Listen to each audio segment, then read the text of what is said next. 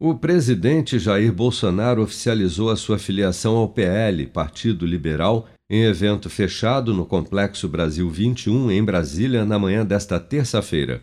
A pedido do presidente, a cerimônia foi reservada apenas para pessoas próximas, diretores regionais do partido, ministros, filhos e amigos, e a imprensa, que não teve acesso permitido, acompanhou o evento através de um telão do lado de fora do auditório.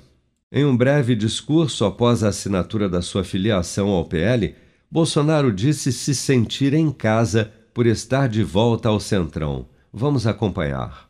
Estou me sentindo aqui, Arthur Lira, em casa. Estou me sentindo dentro do Congresso Nacional, naquele plenário, na Câmara dos Deputados, tem de vista a quantidade enorme de parlamentares aqui presentes. Vocês me trazem lembranças agradáveis, lembranças de luta, lembranças de embate, mas acima de tudo, momentos que nós juntos fizemos pelo nosso país. O evento desta terça-feira também marcou o ato de filiação de outros aliados políticos de Bolsonaro, entre eles o filho 01 do presidente senador Flávio Bolsonaro e o ministro do Desenvolvimento Regional Rogério Marinho, que deve se candidatar a governador do Rio Grande do Norte no ano que vem.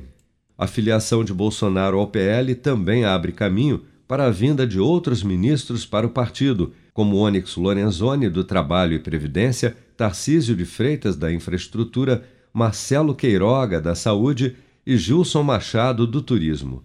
Onyx Lorenzoni já confirmou que vai sim se filiar ao PL e que será candidato ao governo do Rio Grande do Sul em 2022 Tarcísio de Freitas, que é uma das apostas do presidente Bolsonaro para concorrer ao governo do estado de São Paulo, afirmou que não deve se filiar ao PL, ao menos por enquanto.